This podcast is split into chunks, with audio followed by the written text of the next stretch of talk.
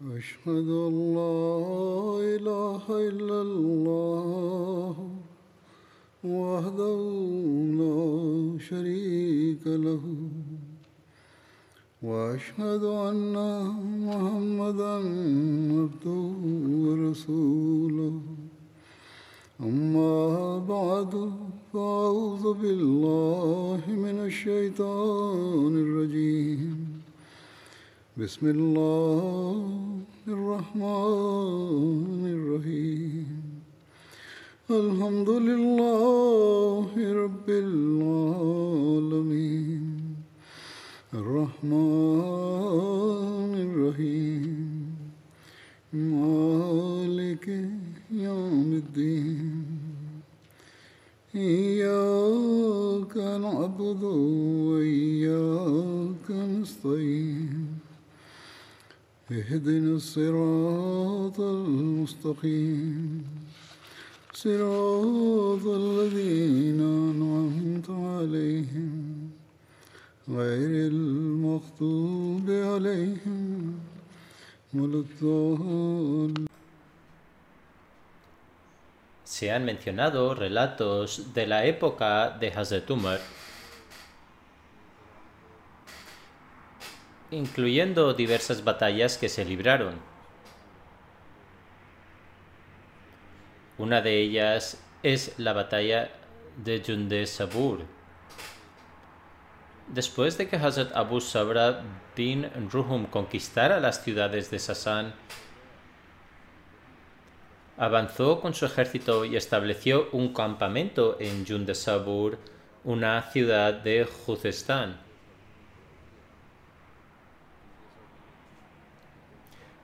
Las escaramuzas con el enemigo tenían lugar tanto de día como de noche y siempre se mantenían firmes en su posición.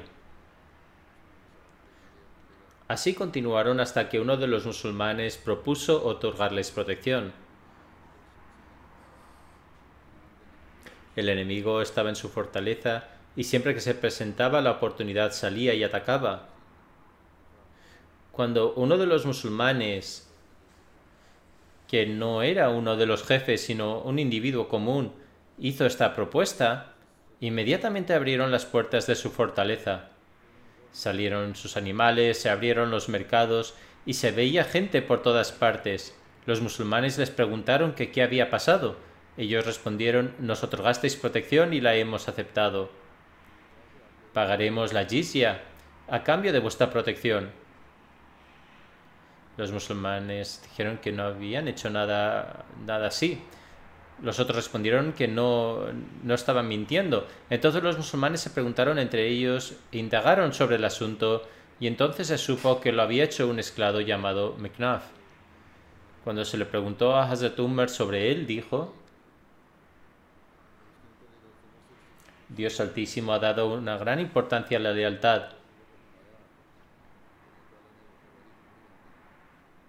No puedes ser leal hasta que no cumplas con este pacto que se ha hecho, aunque se ha hecho por un esclavo. Debéis darle un respiro mientras tengáis dudas y tratarlos con lealtad. Así que los musulmanes reconocieron este pacto y regresaron. Esta batalla marcó el final de la conquista de Judestán. Hazrat Muslim también ha mencionado un incidente similar.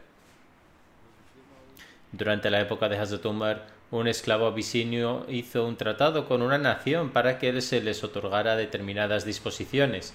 Cuando el ejército musulmán se acercó, la gente de esa nación dijo que se había hecho un pacto con ellos. El oficial al mando del ejército aceptó, evitó aceptar este, este tratado. El asunto llegó a Hazrat Umar y sobre esto dijo que las palabras de un musulmán debían estar libres de falsedad, incluso si se trataba de un esclavo. Hazrat Muslim Maud afirma, durante la época de Hazrat Umar el ejército enemigo estaba sitiado y creían que ya no podía salvarse. Hazrat Muslim relata el incidente antes mencionado con sus propias palabras. La gente pensó que el comandante de los musulmanes tenía la intención de conquistar su fortaleza y que si lo lograba se les trataría como a las otras naciones conquistadas. Todo musulmán entendía la diferencia entre ser conquistado y firmar un tratado. En el caso de la conquista se implementaba la ley islámica en general y en el caso de un tratado se establecían condiciones o se buscaban derechos adicionales que interesan. Es decir, la otra parte podía hacerlo. Pensaron que debían adoptar un acercamiento que permitiera conseguir una reconciliación con buenas condiciones. En relación con esto, un día un musulmán abisinio estaba recogiendo agua. Se acercaron a él y le dijeron ¿En tu opinión no es mejor reconciliarse que luchar? Él respondió sí, es mejor. Este hombre abisinio no tenía educación.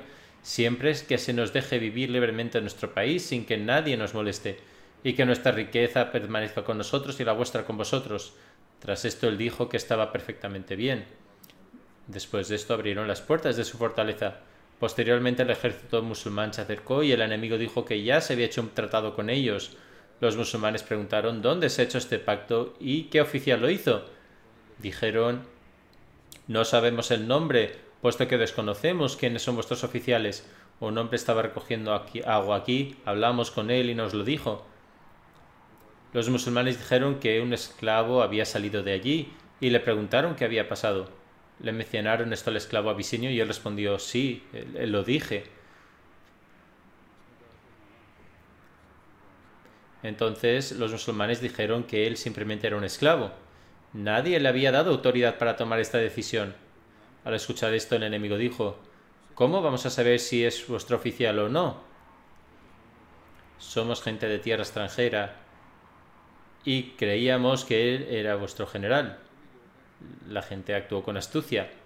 El oficial dijo no puedo aceptarlo. Sin embargo, escribiré una carta sobre el incidente a Hazrat Umar. Cuando Hazrat Umar recibió la carta, dijo anuncia que a partir de ahora nadie puede hacer ningún pacto excepto el comandante en jefe. Sin embargo, no es posible que un musulmán dé su palabra y yo vaya en contra de ella. Ahora hay que aceptar cualquier pacto que haya hecho este hombre abisinio. Sin embargo, hace de este anuncio para el futuro que quede claro que nadie más que el comandante en jefe puede hacer un tratado, sea el que sea.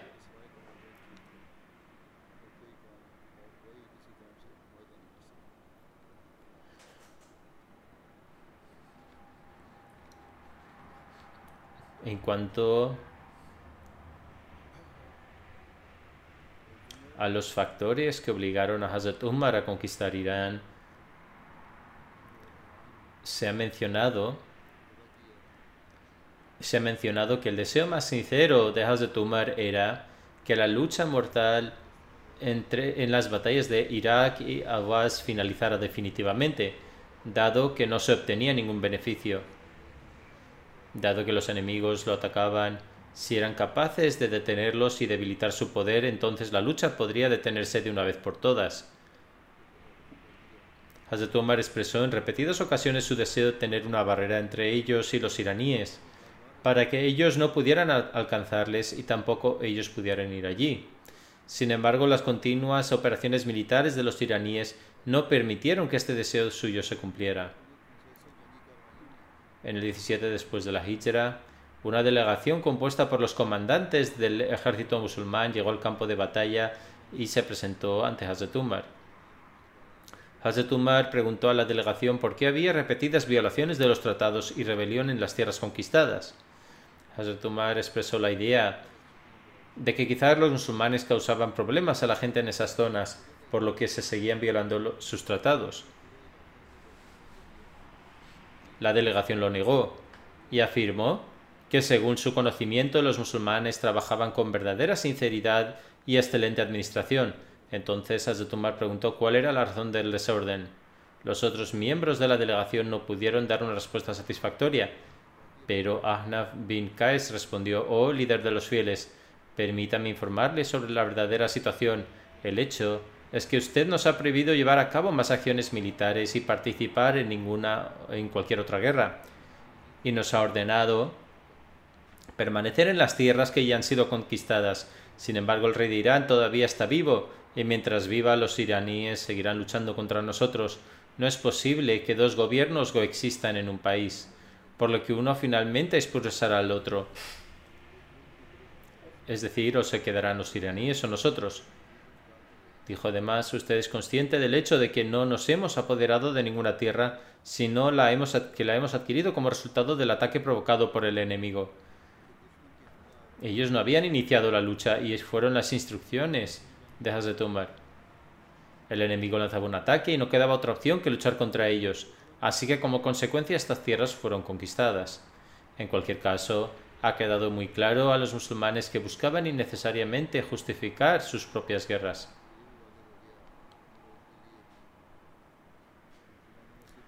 También responde a los críticos que plantean acusaciones contra el Islam. Los musulmanes nunca lucharon en batallas para adueñarse de tierras o conquistar países. De hecho, eran atacados primero y solo se involucraban en la batalla para establecer la paz, si bien posteriormente lograban también victorias.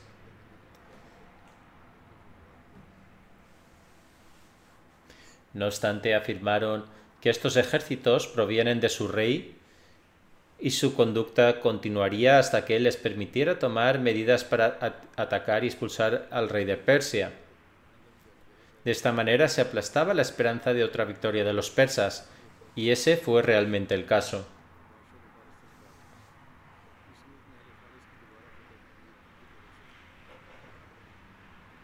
Considerando que se trataba de un buen consejo, Hazrat Umar se dio cuenta de que no había otra opción que seguir avanzando en Irán. De lo contrario, no sería posible establecer la paz, y se seguiría matando musulmanes y se, y se librarían más batallas. Sin embargo, Hazrat Umar decretó oficialmente tras unos dos años, en el 21 después de la Hijra, después de la batalla de Nahawand, cuando los iraníes avanzaron con poderosas fuerzas y se produjo una dura batalla en Navahad. Nahawand. La batalla de Nahawand también es llamada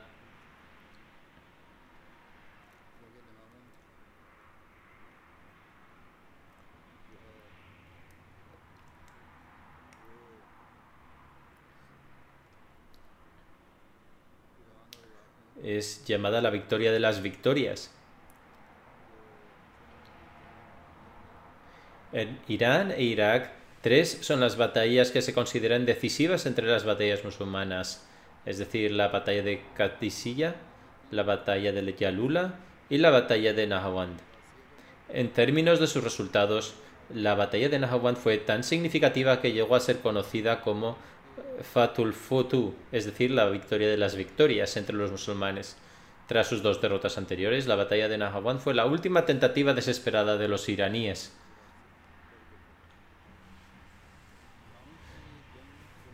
Los detalles de esta batalla son los siguientes. El rey de Irán, Yazdegerd, que ahora se encontraba en Merv, o según Abu Hanifa din, eh, Dinavari, residía en Qom, comenzó a reunir de forma activa tropas para luchar contra los musulmanes.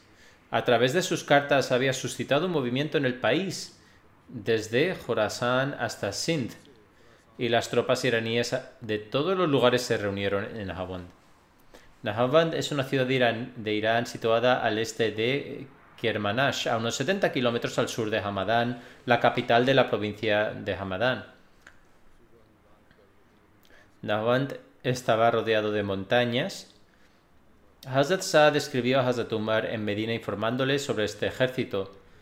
Unos días más tarde, cuando Hazrat Umar reveló a Hazrat Saad de sus responsabilidades, cuando le relevó de sus responsabilidades y Hazrat Saad pudo ir a Medina, transmitió verbalmente esta información a Hazrat Umar.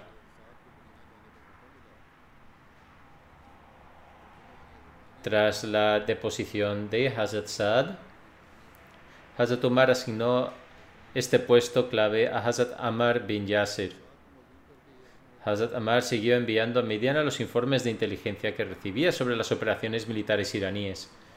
Hazrat Umar convocó una Majlis Mushawarat, una asamblea consultiva, en la que, colocándose en el púlpito, pronunció un discurso. Dijo: Oh árabes, Dios el Altísimo os ayudó a través del Islam, os unió después de la disensión, os enriqueció después de la hambruna, y os concedió la victoria en todos los campos cuando tuvisteis que enfrentaros contra el enemigo. Así pues, nunca os quedasteis atrás ni os convencieron, ni os vencieron. Ahora Satanás ha reunido algunas fuerzas para intentar apagar la luz de Dios. Aquí hay una carta de Amar bin Yasir, en la que se afirma que los habitantes de Kumis, Tabristán, Nambavan, Jurjan, Isfahan, Qom, Hamadan, Mahen y Sabdan se están reuniendo en torno a su rey para marchar contra vuestros hermanos de Kufa y Basora y tras expulsarlos de su tierra atacar vuestro país. Oh gente, dadme vuestro consejo porque este es un asunto importante.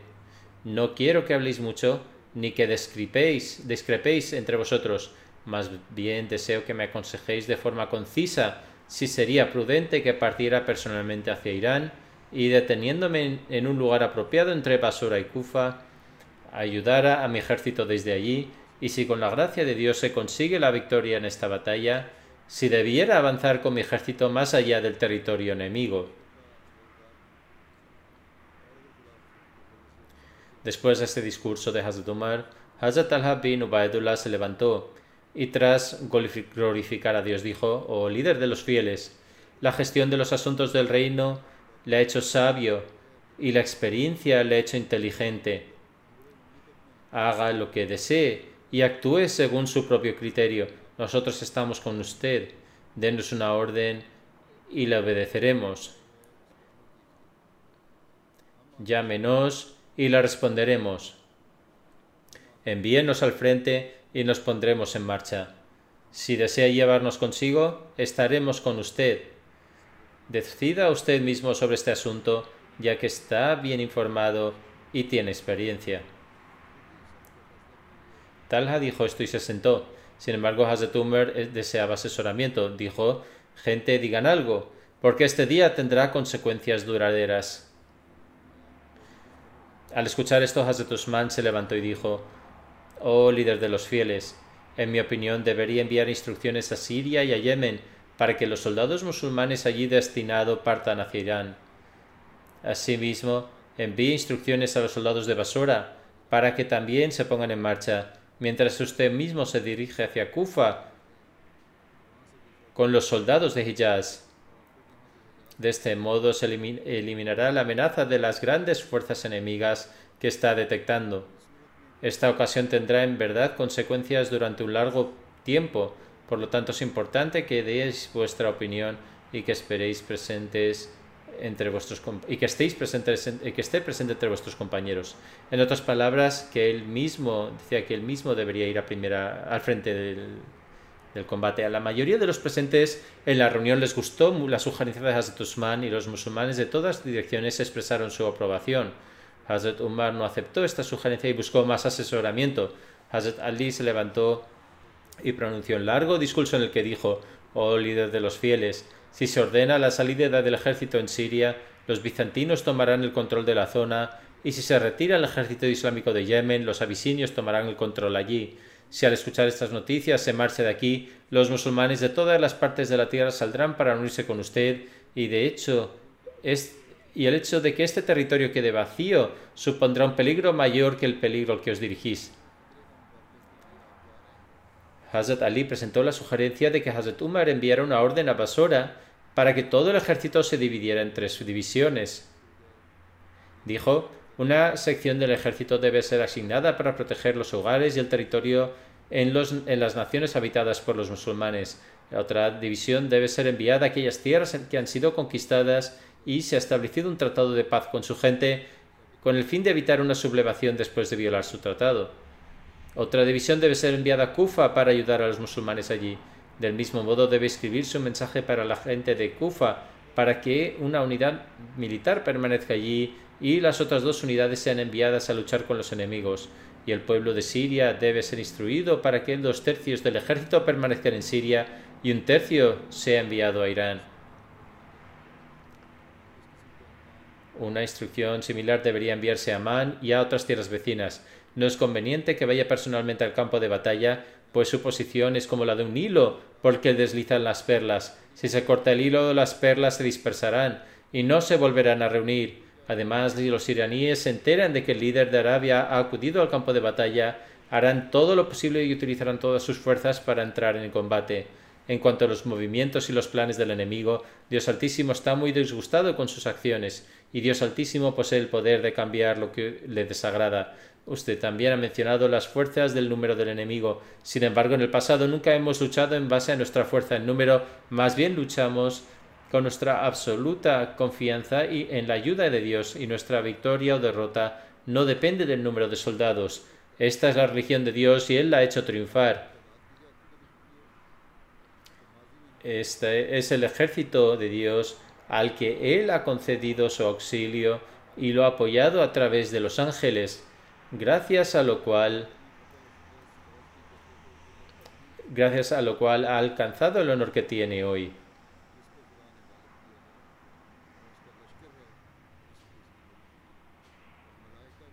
Dios Altísimo nos lo ha prometido y seguramente cumplirá su promesa y concederá el apoyo de su ejército. Dijo, sí, esto es cierto, si voy allí todos los musulmanes acudirán de todas direcciones y los iraníes vendrán con fuerza a apoyar a todos sus hombres. Dirán, el líder de la tierra árabe ha entrado en el campo de batalla, por lo que si ganamos esta batalla habremos derrotado a toda Arabia. Por eso no considero apropiado viajar. En otras palabras, si el enemigo ganara, se haría con el control de toda Arabia. Por lo tanto, no es apropiado que viaje.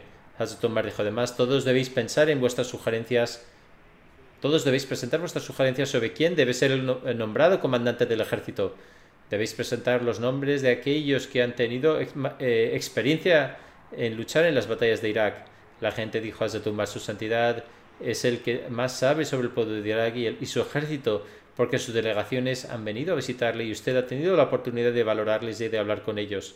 Debido a su previsión y percepción, Hazrat Umar designó a Hazrat Numan bin Mukarrem, que era de entre los nobles compañeros del santo profeta para esta tarea. Según una narración, Hazrat Numan estaba ofreciendo su oración en la mezquita cuando Hazrat Umar entró. Al verle, Hazrat Umar se acercó y se sentó cerca de él. Cuando Numan concluyó su oración, Hazrat Umar le dijo deseo nombrarte para una determinada misión. Hazrat Umar respondió si se trata de un papel militar estoy dispuesto a ello, pero si es para la recaudación de impuestos no me gusta esa tarea. Umar respondió no, es un papel militar. Sin embargo, la narración de Tabari parece más cercana a los hechos. Sobre cómo Hazrat Numan fue designado como comandante en la batalla de Navahand, hay una narración de Al-Tabari, como acaba de mencionar, la narración es la siguiente.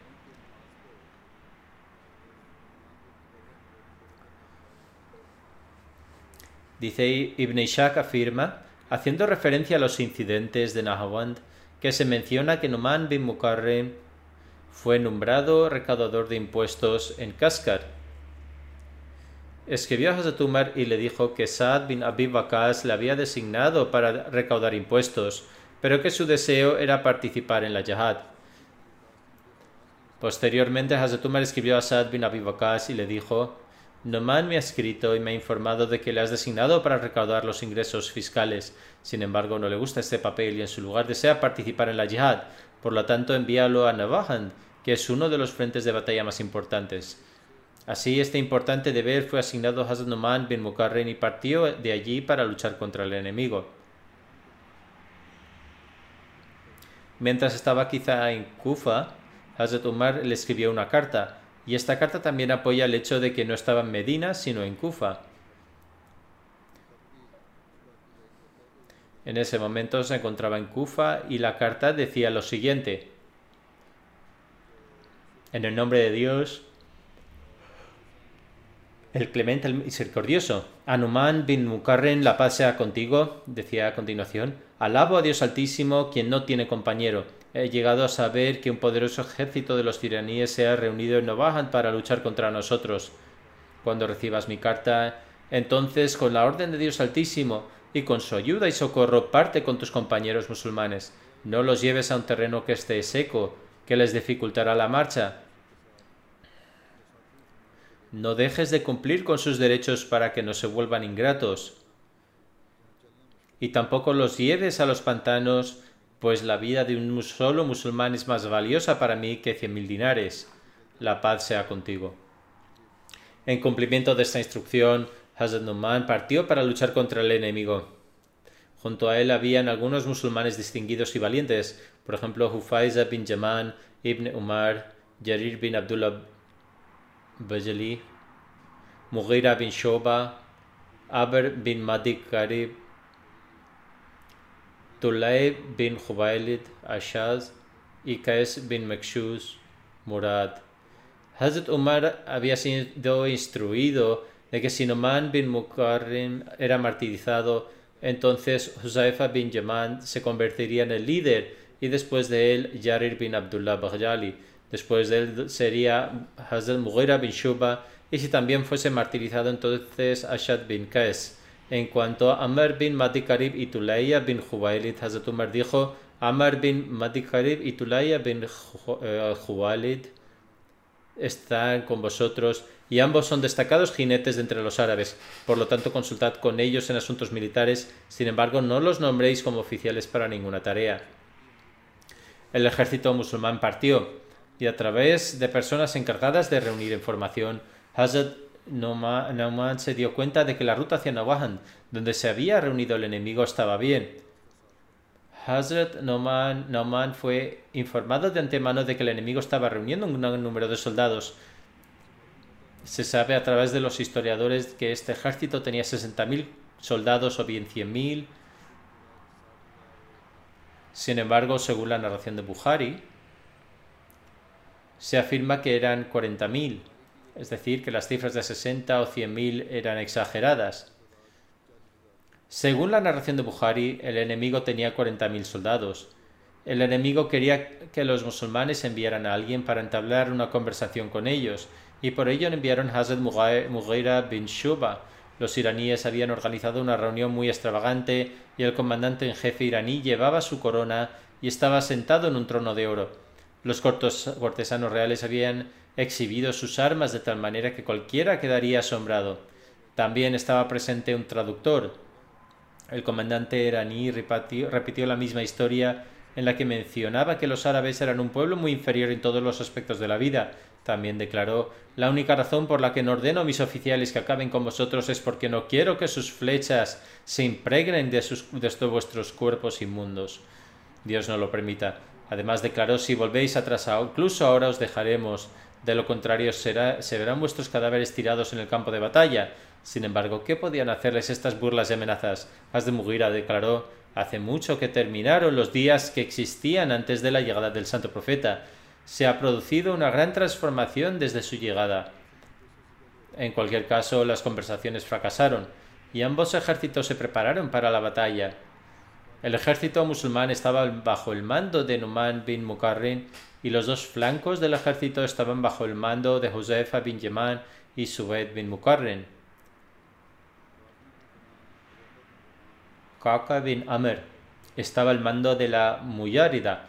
La Muyárida es la caballería en primera fila, y la retaguardia del ejército estaba bajo el mando de Muyashi. Se produjeron escaramuzas, pero el estado del campo de batalla era extremadamente desfavorable para los musulmanes, porque el enemigo permanecía protegido en sus trincheras, fortalezas y casas, mientras que los musulmanes estaban en la llanura descubierta, cuando el enemigo consideraba que era el momento adecuado, salía y lanzaba un ataque repentino y luego volvía a sus puestos protegidos. La situación de las armas que poseía el enemigo era tal que uno de los narradores afirma que las vio cruzar de un lado a otro y parecían como si fueran una montaña de hierro. En vista de las circunstancias, el comandante en jefe del ejército musulmán, Noman bin convocó una asamblea de todos los hombres experimentados y sabios del ejército para consultar. Se dirigió a ellos y dijo Todos vosotros podéis ver cómo el enemigo se ha protegido sus fortalezas, trincheras y edificios. Cuando quieren salen y los musulmanes solo pueden combatirlos cuando ellos mismos deciden salir a luchar. Además, el enemigo recibe continuamente refuerzos. Como podéis ver, los musulmanes se enfrentan a grandes dificultades en esta situación. Por lo tanto, ¿qué haremos para forzar al enemigo a salir y entablar una batalla en el campo abierto?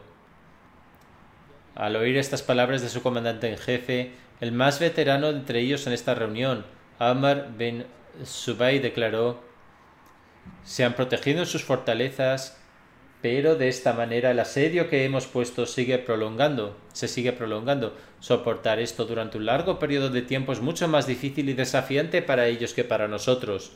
Por lo tanto, dejémosles estar y continuamos, continuemos prolongándolo. Por supuesto, tendremos que luchar contra los que salgan a combatir. Sin embargo, la reunión no aprobó esta sugerencia de Amar bin Subay. Después de esto, Amar bin Madi Karib dijo no hay que preocuparse ni temerles, debemos avanzar con todas las fuerzas y atacar al enemigo.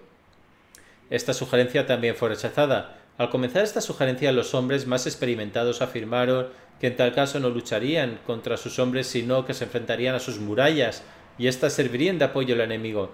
En otras palabras, el enemigo estaba protegido dentro de las fortalezas.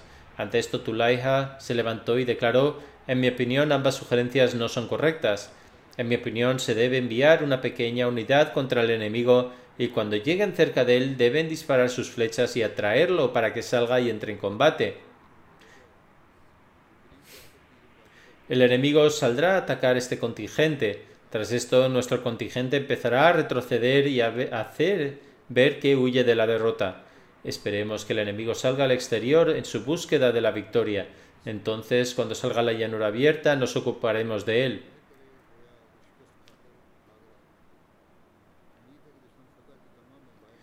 Hazrat Numan aceptó esta propuesta y encargó a Hazrat Qaqa que comenzara a aplicarla. Puso en práctica el consejo de Tulaiha y los acontecimientos se desarrollaron tal y como había dicho. Hazrat Qaqa comenzó a retirarse lentamente como si hubieran sido derrotados, y al embriagarse con su inminente victoria, el enemigo continuó avanzando hasta el punto de que todos ellos salieron de su fortaleza, Solo los que custodiaban la puerta permanecieron en sus puestos dentro del fuerte. El enemigo salió de su posición segura y continuó acercándose al ejército musulmán hasta el punto de que algunas de sus flechas hirieron a algunos musulmanes. Sin embargo, Hazrat Numan no dio permiso para que tuviera lugar una batalla total.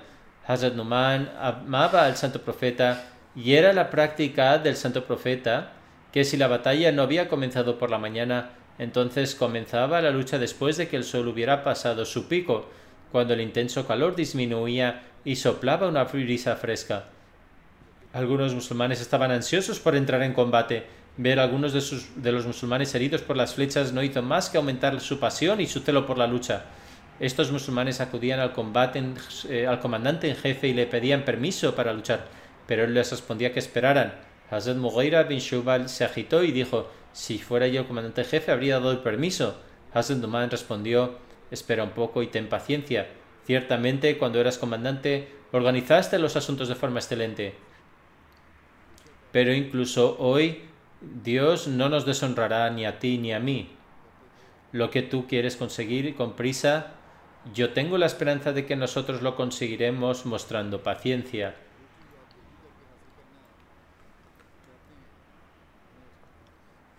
Cuando el calor de la tarde disminuyó, Hazanuman montó en su caballo y recorrió el ejército. Bajo cada bandera pronunciaba un apasionado discurso y rezaba para ser martirizado de forma tan sentida que los que le escuchaban comenzaban a llorar. Después de esto declaró que levantaré la consigna de Allah es el más grande tres veces y agiraré la bandera al mismo tiempo. Cuando levante la consigna por primera vez, a prepararos al segundo grito, preparad vuestras armas y permaneced listos para lanzar un ataque total. Al tercer grito, cuando ondee la bandera, cortaré las filas enemigas. Cada uno de vosotros debe atacar las filas que tiene enfrente. Después de esto, rezó, oh Allah, concede honor a tu fe y ayuda a tu gente permite que Noman sea el primer mártir. Es decir, esto era lo que pedía el comandante jefe. Cuando Noman pronunció la consigna por tercera vez, los musulmanes lanzaron un ataque fuerte contra los enemigos. El narrador afirma la pasión entre los musulmanes era tal que no se podía decir que nadie quisiera regresar sin ser martirizado o sin obtener la victoria. Noman tomó la bandera y atacó al enemigo con tanta rapidez que parecía que no era una bandera, sino que un águila estaba lanzando un ataque. Así los musulmanes atacaron con sus espadas al unísono. Sin embargo, las filas enemigas se mantuvieron firmes ante este ataque. Los golpes de hierro contra hierro resonaron estrenduosamente, y es debido a que la tierra estaba empapada de sangre, la caballería musulmana empezó a resbalar. Hazrat Noman fue herido durante esta batalla y su caballo también resbaló, por lo que cayó al suelo. Llamaba la atención por su túnica blanca y su gorro. Su hermano Naim bin Mukarrin lo vio caer, pero gracias a su rapidez de ingenio logró agarrar la bandera antes de que cayera y cubrió al Hazrat con su tela. Tomó la bandera y se dirigió a Hudayfa bin Yaman, que era el subcomandante. Hazrat Hudayfa llevó a Naim bin Mukarrin al lugar donde Numan fue martirizado e hizo la bandera en alto. De acuerdo con la sugerencia de Hazrat Mugaira, la noticia del fallecimiento de Hazrat Numan se ocultó hasta que concluyó la batalla. En Ahwar al-Tibal está escrito que cuando Hazrat Numan fue herido y cayó al suelo, su hermano lo llevó a su carpa. Se vistió con las ropas de Hazrat Numan, tomó su espada y montó en su caballo. La mayoría de la gente tenía la impresión de que era Hazrat Numan. El historiador Tabri ha escrito que se trata de un excelente ejemplo de obediencia a un comandante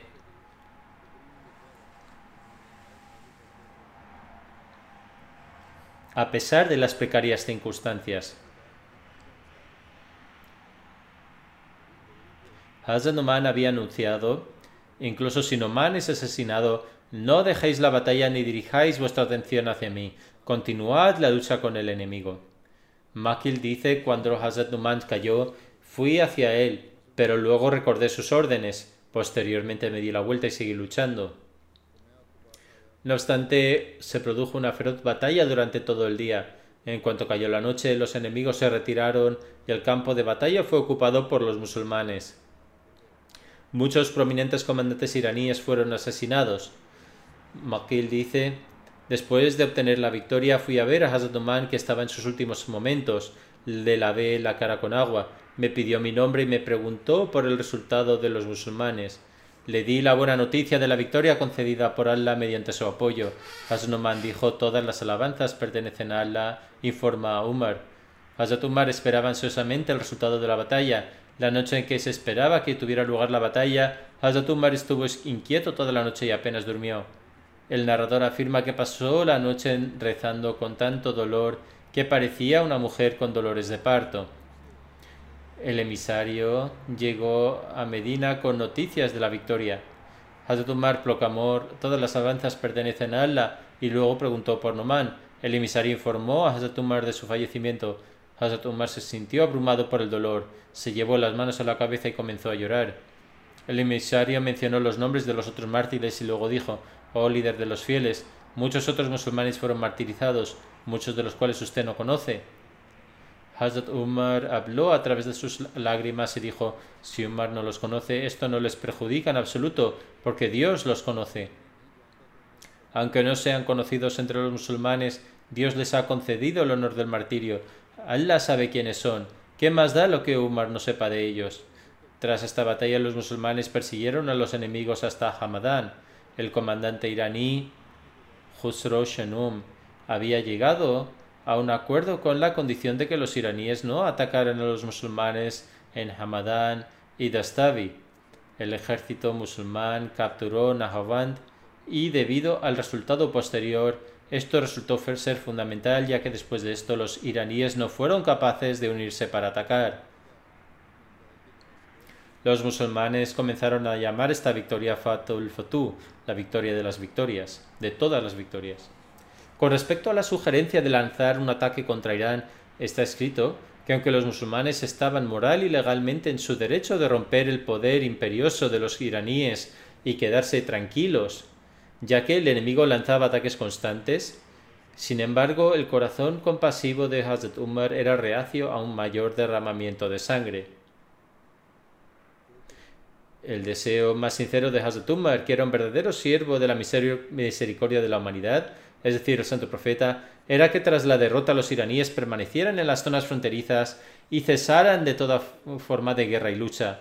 Hazrat Umar no solo expresó este deseo de vez en cuando, sino que también prohibió a los ejércitos de Irak e Irán que lanzaran ellos mismos un ataque ofensivo. Sin embargo, este deseo de Hazrat Umar no pudo cumplirse debido a los constantes ataques de los enemigos y a las rebeliones instigadas por ellos en las zonas conquistadas. Tras hablar con un grupo de combatientes con experiencia, Hazrat Umar llegó a la conclusión de que no había otra opción que lanzar un ataque. Esto tuvo lugar en el año 17 después de la Hijra. Pero a pesar de ello, Hazrat Umar no permitió que el ejército avanzara durante mucho tiempo.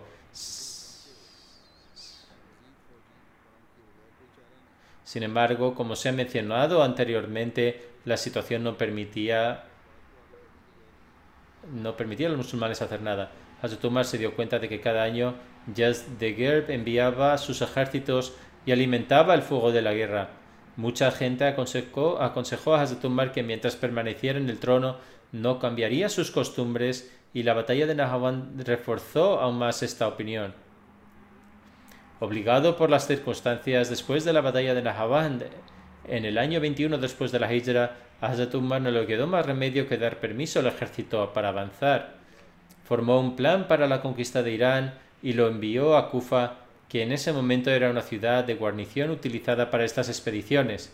Hazrat Umar asignó a varios comandantes a varias áreas y organizó banderas para cada una de ellas que fueron preparadas en Medina.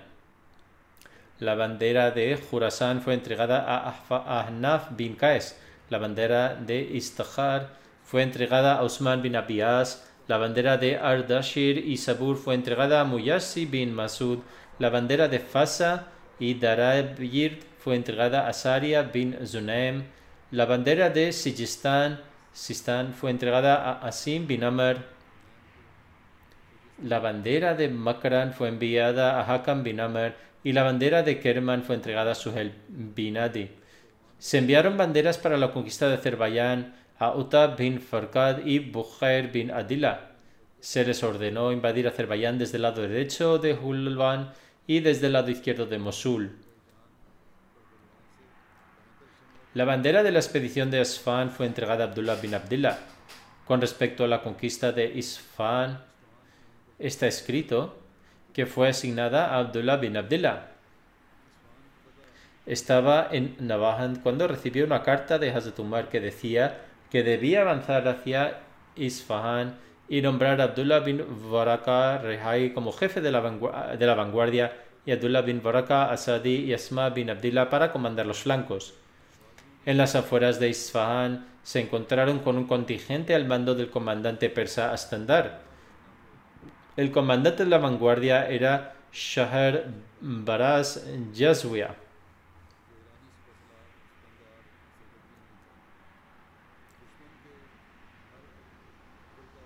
Un hombre con experiencia y de edad avanzada.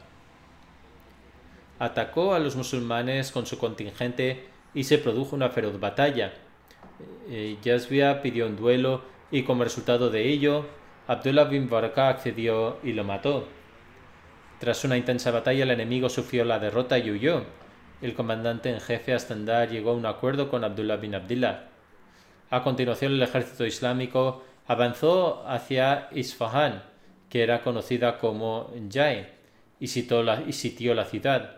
Un día el gobernador de la ciudad, Fazusfan salió y le dijo a Abdullah bin Abdullah, comandante del ejército musulmán, en lugar de que ambos ejércitos luchen, hagamos un duelo, el que venza a su rival será el vencedor. Abdullah aceptó esta propuesta y le preguntó quién atacaría primero. Fazusfan atacó primero, pero Abdullah se mantuvo firme. Debido al golpe del enemigo, la silla de montar del caballo de Abdullah fue cortada. Abdullah se sentó firmemente en el lomo desnudo de su caballo y antes de lanzar su ataque le dijo Fazusfan, quédate ahí. Fazusfan dijo Eres un hombre extremadamente inteligente y valiente. Estoy dispuesto a llegar a un acuerdo y entregarte la ciudad. Así, firmaron un tratado y los musulmanes obtuvieron el control de la ciudad. Según Tabari, esta conquista tuvo lugar el 21 después de la Hijra. El historiador Baladuri ha afirmado que el comandante del ejército musulmán en esta batalla no fue Abdullah bin Abdullah, sino que fue Abdullah bin Budel bin Baraka Khuzai. El historiador Tabari escribe que algunas personas han confundido a Abdullah bin Bakara Asadi, que participó en la batalla y fue el comandante de uno de los flancos, con Abdullah bin Budail bin Baraka, mientras que en la época de Hazrat Umar era muy joven y fue asesinado durante la batalla de Sifin a la edad de 24 años. Luego se produjo la rebelión y la reconquista de Hamadán. Tras la batalla de Nahavand, los musulmanes también conquistaron Hamadán. Los habitantes de Hamadán violaron entonces el tratado de paz al reunir un ejército con apoyo militar de Azerbaiyán.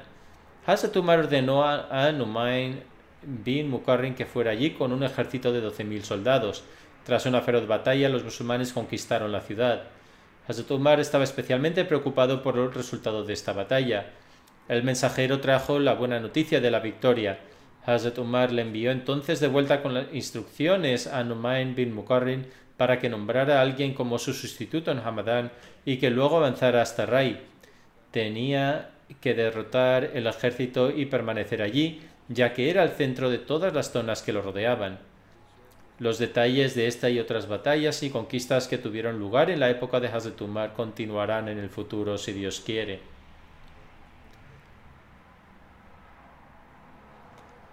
Ahora mencionaré algunos miembros fallecidos y dirigiré sus oraciones fúnebres después de la oración del viernes. El primero es el de Muhammad de Antono Sahib de Indonesia, que falleció el 15 de julio a la edad de 46 años. Ciertamente pertenecemos a Dios y al retornaremos. Su esposa escribe, nació en el seno de una familia no ahmadi, pero desde su infancia siempre quiso ir a la mezquita y era diferente a los demás niños. Disfrutaba permaneciendo en la mezquita durante largas horas, aprendiendo sobre las enseñanzas del Islam y recordando a Dios Altísimo. Decía que todo esto era una bendición para él con el fin de alcanzar la cercanía de Dios. Tenía un amigo en su pueblo que era Ahmadi. Cuando estudiaban en el instituto, conoció a la comunidad a través de su amigo prestó el juramento de fidelidad en las comunidades de Chilidú y Chirigún. Cuando su padre se enteró de su conversión, se enfadó mucho y lo echó de casa, ya que consideraba que su hijo se había desviado. Ni siquiera, ni siquiera le abrieron la puerta y tuvo que dormir fuera. Pasó un tiempo antes de que empezaran a permitirle volver a casa. 1997 los responsables de la comunidad local le sugirieron que fuera a estudiar a Jamia, ya que a veces veían, ya que veían en él cualidades para convertirse en misionero. Desde su infancia sentía la pasión por la predicación, por ello ingresó en Jamia y se graduó en 2002. Su primer destino fue Genoponto, y debido a su pasión por la predicación, iba con los Daiyan y predicaba de pueblo en pueblo. Por la gracia de Dios tuvo la oportunidad de atraer cientos de personas al de la comunidad Ahmadía en los pueblos.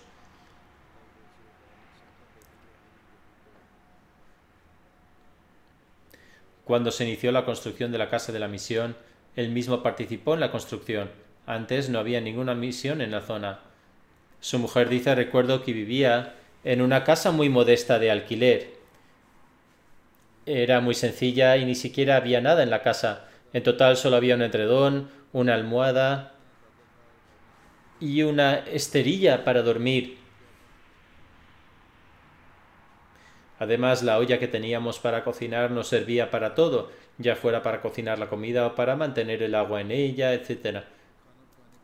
Luego dice, un día, el jefe de Tabligh Suyuti Aziz Sahib y el misionero provincial Saiful Uyun Sahib vinieron a nuestra casa. Al ver el estado de nuestra casa se quedaron asombradas, asombrados. La comunidad de, de Geneponto solicitó al centro la construcción de una misión y así se construyó. Posteriormente también se construyó allí una mezquita. Antes de esto los musulmanes compartían una mezquita para ofrecer sus oraciones, pero debido a la oposición les prohibieron seguir rezando allí. Entonces ofrecían sus oraciones en la casa de alguien y habían habían muchos obstáculos en su deseo y en sus esfuerzos por construir la mezquita. Los trabajadores se negaron a trabajar y el jefe del pueblo lanzó amenazas diciendo que no lo permitiría. En cualquier caso, no perdieron la esperanza ni se rindieron a pesar de todos estos obstáculos y siguieron construyendo con gran determinación. Si los trabajadores se negaban a trabajar, los Judam y los Atfal ayudaban en las labores e incluso participaban jóvenes no ahmadis con los que tenían buenas relaciones y así se construyó la mezquita.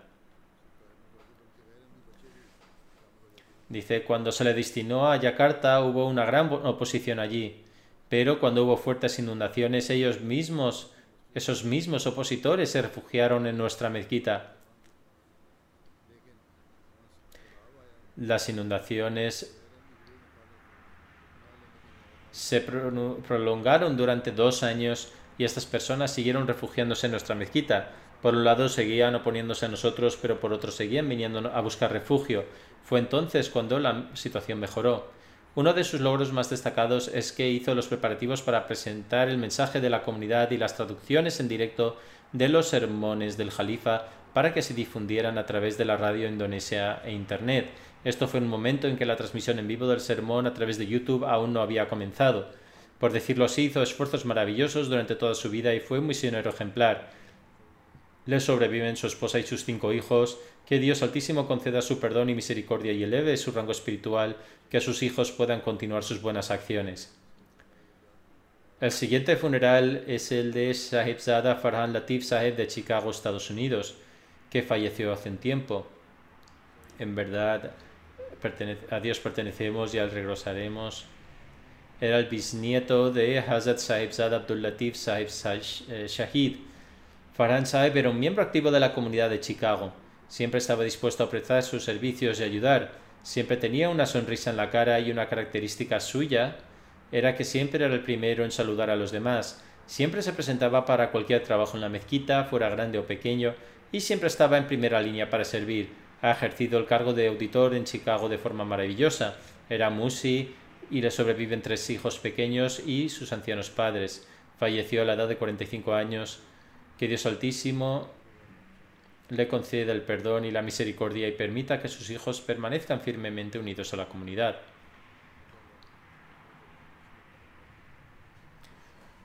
El siguiente funeral es el de Malik Mubashir Ahmed Sahib de Lahore, que falleció el 21 de noviembre ha pasado bastante tiempo desde su fallecimiento, pero no se ofreció su oración fúnebre. Su hijo escribió una petición para que se ofreciera su oración fúnebre. Era hijo de Hazrat Maulana Ghulam Farid Sahib, compañero del Mesías Prometido y comentarista del Sagrado Corán. Además de servir como Sadr Daud Khil en el distrito de Mian Valley, también tuvo la bendición de servir en varias capacidades en Hyderabad. También tuvo la oportunidad de trabajar para completar el diccionario del Sagrado Corán fue después del fallecimiento de su padre Malik Falid Sahib cuando Hazrat Khalifatul Masih IV le asignó a él y a su hermano el menor la tarea de organizarlo. Que Dios Altísimo conceda su perdón y misericordia. Como he mencionado después de las oraciones del viernes, dirigiré sus oraciones fenebres in absentia.